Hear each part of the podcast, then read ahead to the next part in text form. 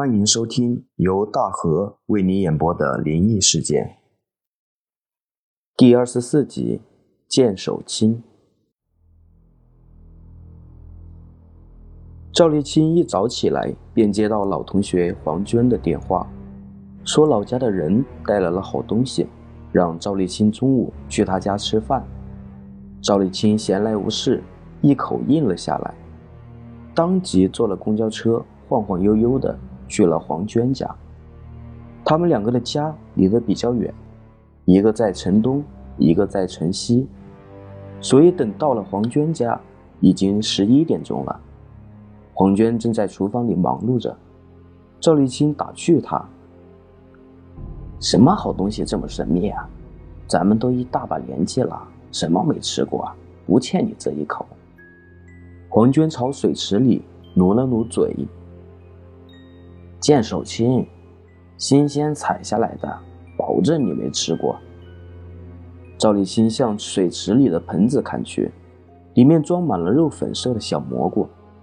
蘑菇他吃过不少，这种肉粉色的倒从来没吃过。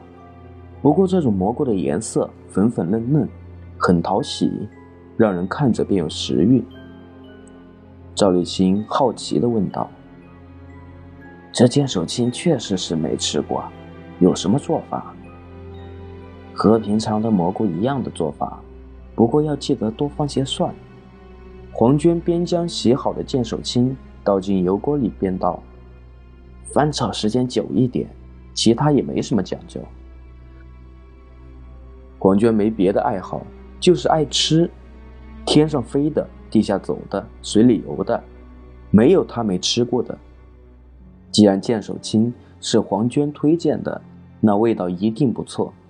赵立新迫不及待地摆好碗筷，坐在桌前，等待菜出锅。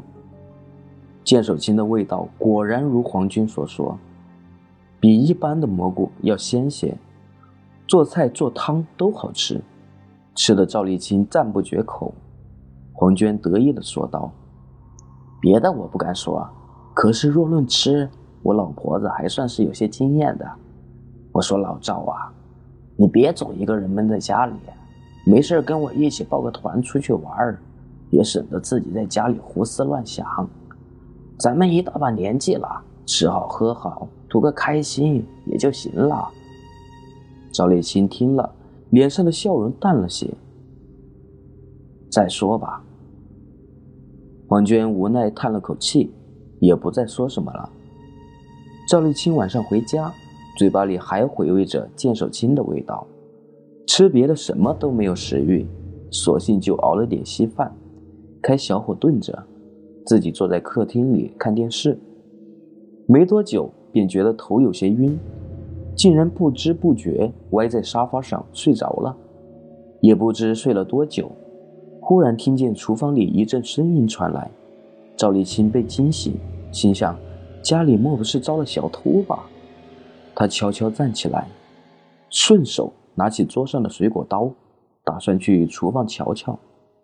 谁知还没挪到厨房门口，一个人影便闪了出来，随之响起一声尖叫：“妈，你举着刀干什么？怪吓人的！”赵立青手中的刀应声而落。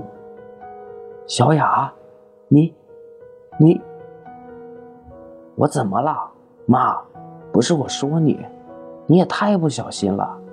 火上还煮着稀饭呢，你就睡着了。幸好我及时赶回来，不然锅烧干了，可是要引起火灾呢。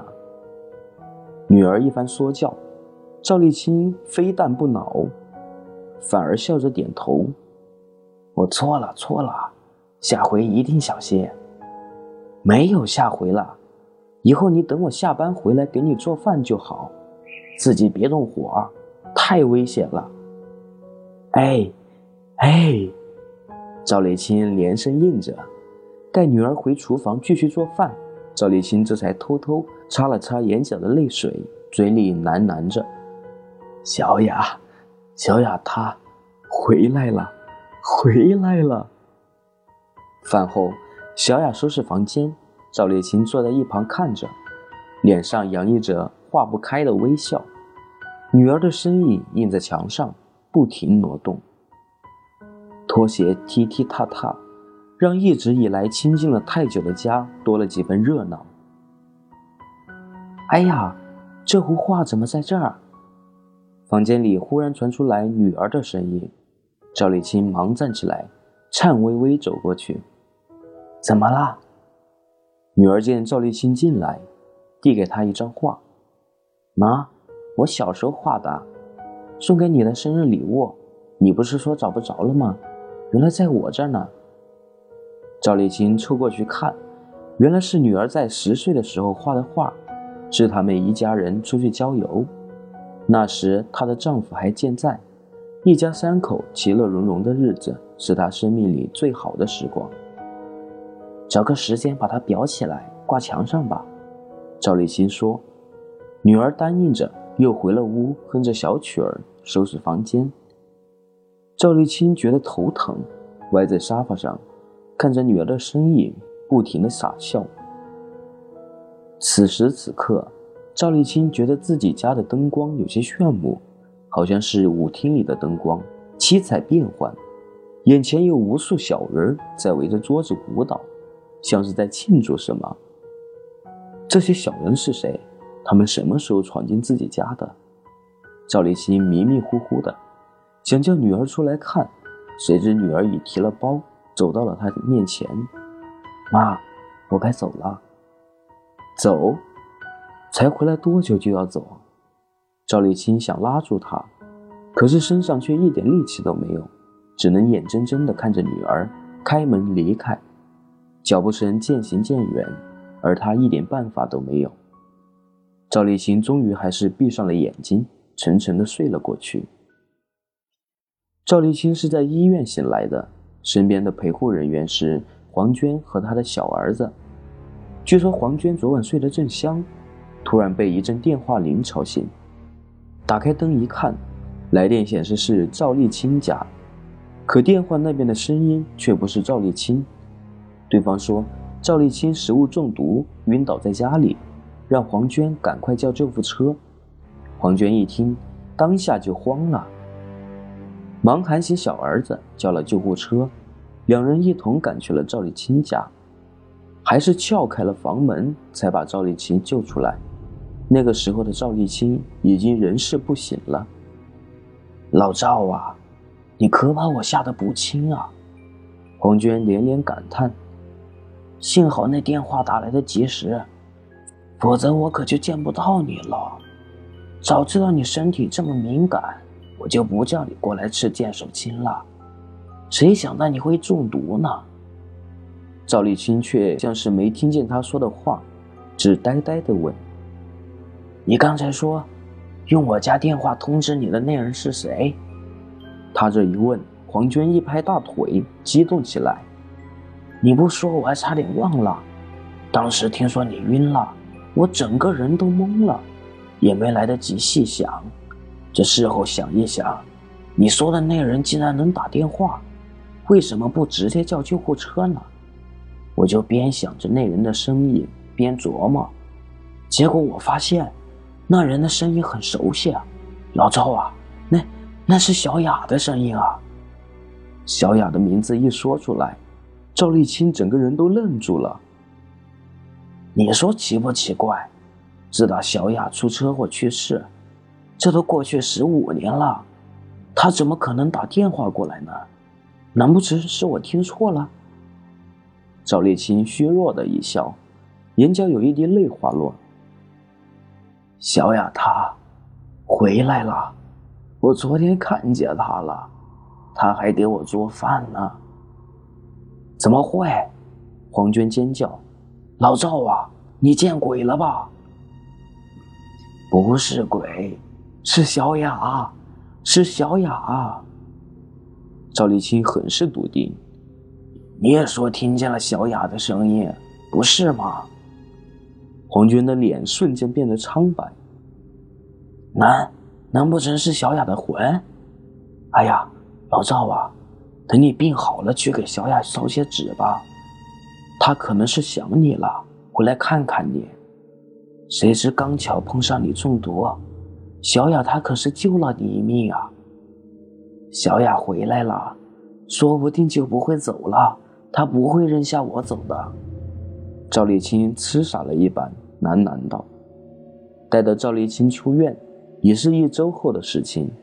她急匆匆开门，扑面而来却是一股清冷的气息。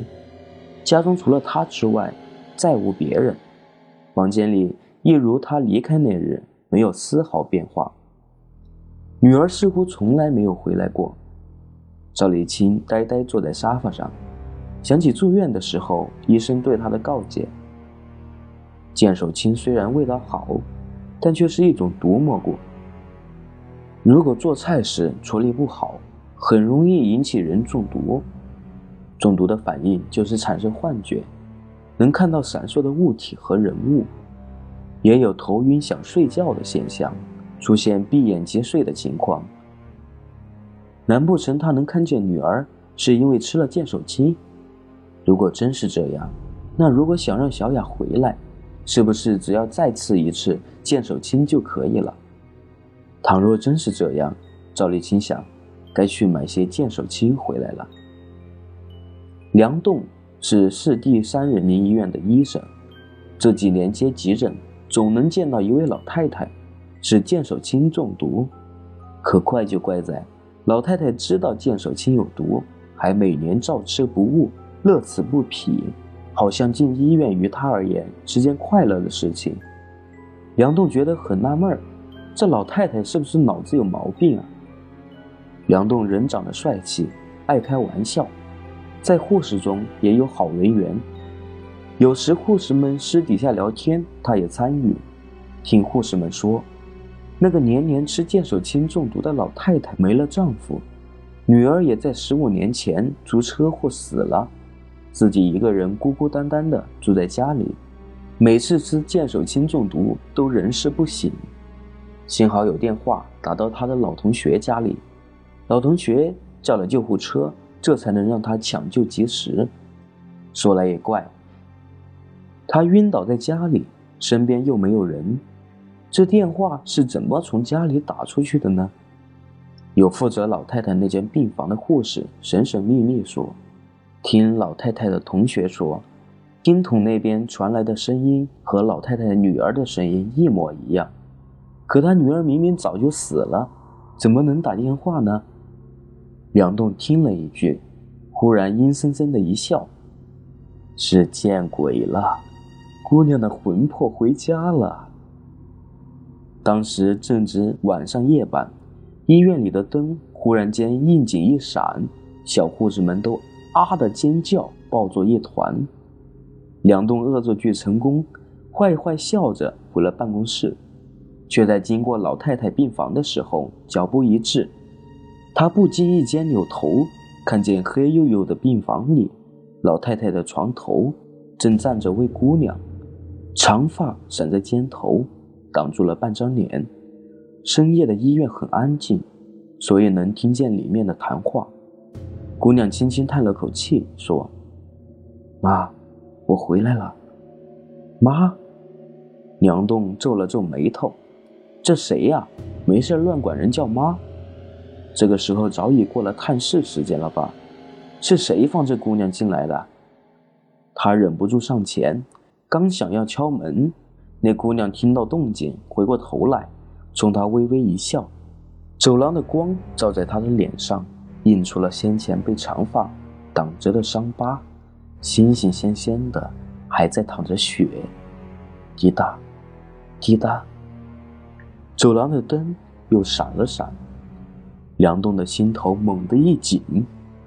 黑暗中，那姑娘正一点一点的向他走来。本章播讲完毕，感谢大家的收听。